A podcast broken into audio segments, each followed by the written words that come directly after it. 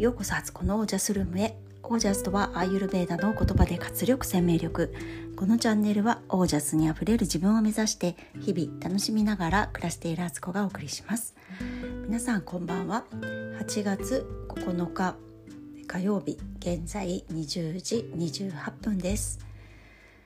今日はですねえー、昨日の夜寝たのが11時半ぐらいだったかな？その割に朝なんと3時40分に目が覚めまして。でそのままねあのちょっともう一回寝ようかなと思って、まあ、1時間ぐらいうだうだはしてたんですけど4時40分ぐらいになんか朝日がすごく綺麗な感じがして、えー、ベランダにね出て、えー、朝日を日の出をね拝み、えー、朝からトイレ掃除洗面所掃除をして、えー、呼吸法に瞑想もやってなんかすごい気分よくね、あの今朝目覚ましもなしに目を覚ますことができたんです。私の早寝早起きの、あの大事にしているとこっていうのは目覚ましをかけないっていうやり方なんですね。自分の体が自然にその時間に起きたくなるように早寝早起きできるのが一番いいと思っているんですよ。無理やりねあの目覚ましをかけてびっくりしてねドキッとしながら早く止めなきゃって朝一に思いながら起きるのと自然に目が覚めてあの目がパチッと開いてあの起きることがもうさぞ当たり前な感じで起きるのが本当のね早寝早起きなんじゃないかと私は思っているんですよね。そうやってあの早起きすると夜だいたい9時から10時ぐらいの間にはまた眠くなってくるので自然のサイクルっていうのがね作れるんですよ。で急に来たんですねそれが。まあ、昨日も若干朝3時40分ぐらいに目を覚ましたんですけどやっぱりそのまま寝ちゃって結局8時ぐらいに起きたっていう感じだったんですけど急にねなんか体調がねあの前の流れがルーティンが戻ってきた感じがしてすごく嬉しかったです。でその後あのウォーキングにね出かけましてで行きにね畑によってオクラとかバジルとかパクチーをね収穫してで公園のね3周周回コースを回ってね帰ってきたんですけどあのすごくすごくねあの気分が良かったしここ2週間ぐらいね全然早寝早起きをしてなかったのであそうだ朝3時とかね4時ぐらいに起きると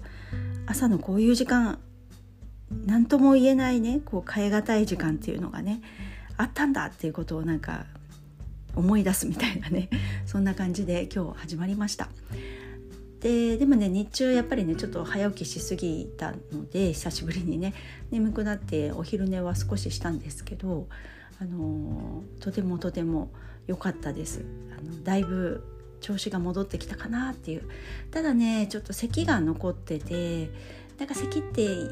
嫌ですよね。多分ね周りの人がね聞くのねなんかこんな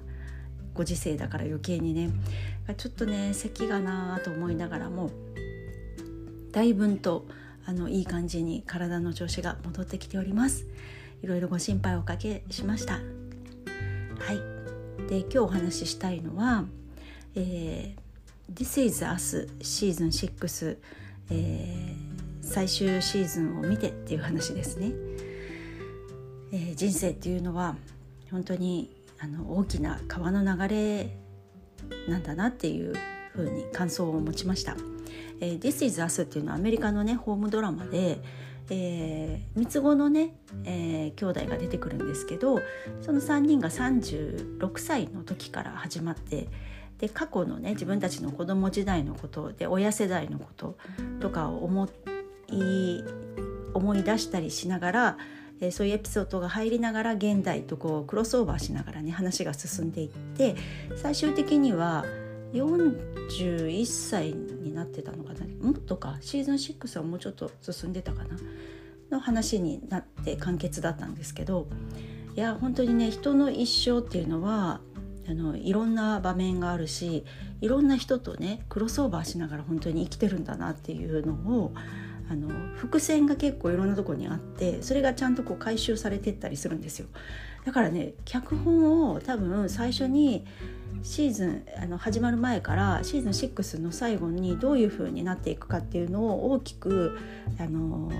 青写真をちゃんとね作っておいてシナリオを作っておいて撮影を始めたんだなっていうのがまたねあのすごくいいですよね。あの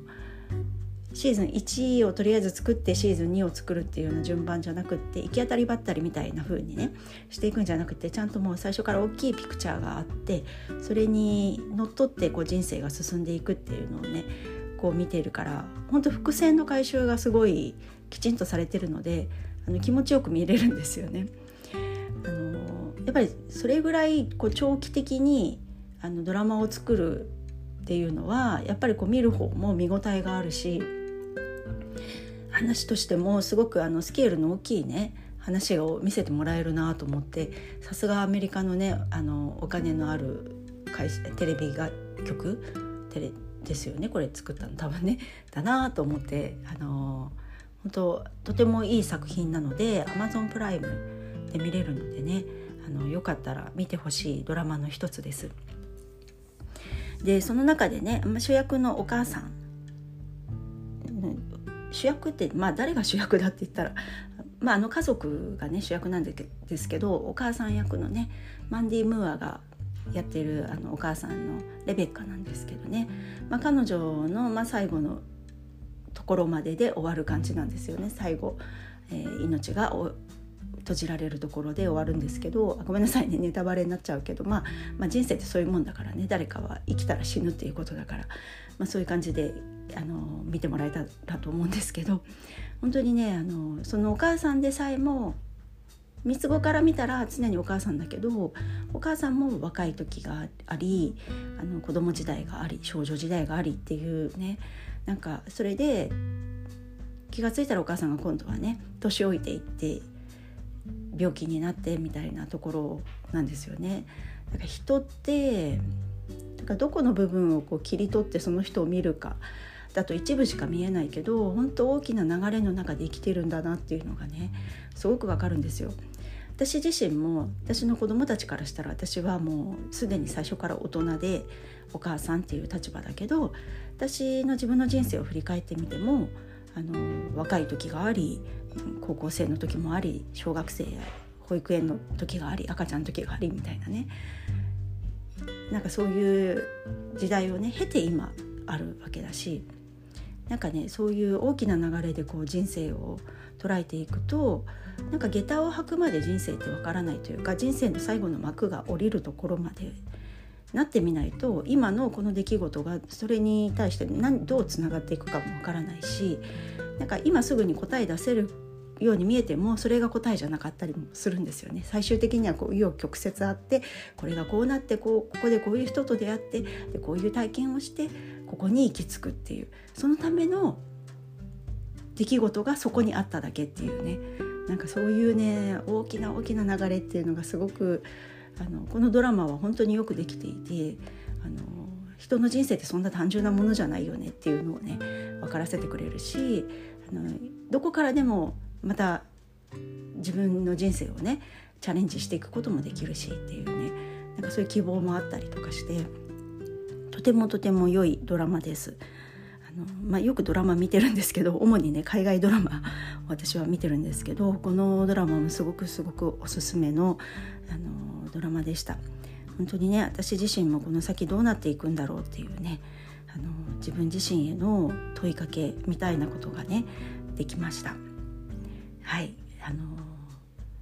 なかなかねやっぱいいドラマってすごくねあのこの自分の今の人生をね考えさせてくれたりとかするきっかけになるのでね。なんかこういいものはね是非あのいろんなの見ていきたいと私も思ってますしなんかいいものがあれば紹介皆さんにねこうやってシェアしたいなと思ってます。皆さんもね何かいいドラマとかねこういうおすすめのものがあったらね是非是非教えてください。本当にあのいいドラマを見たなという気持ちでいっぱいです。はい。という感じで人の人生っていうのはね本当あのそんなね簡単な言葉で言い表せるものではないんですよね。それがとてもよくわかる、あの番組でした。はいという感じで今日はこんなこんなドラマの紹介という感じになりましたけれども、あの本当にいいドラマ見たなっていう感想です。ということで 今日はこの辺で皆さんの暮らしは自ら光り輝いてオージャスにあふれたものです。オージャス。